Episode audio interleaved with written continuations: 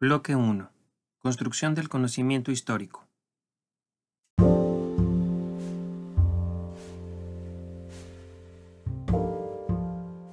Muchos pasados, muchos presentes.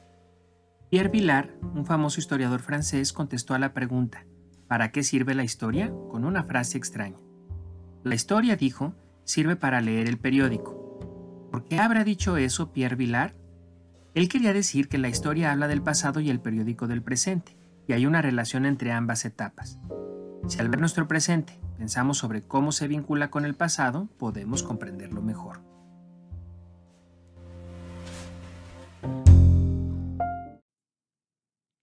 Libro Historia, segundo grado de secundaria. Escrito por Natsin García, Sebastián Pla, Iliana Quintanar, Susana Sosensky. Ediciones Larus.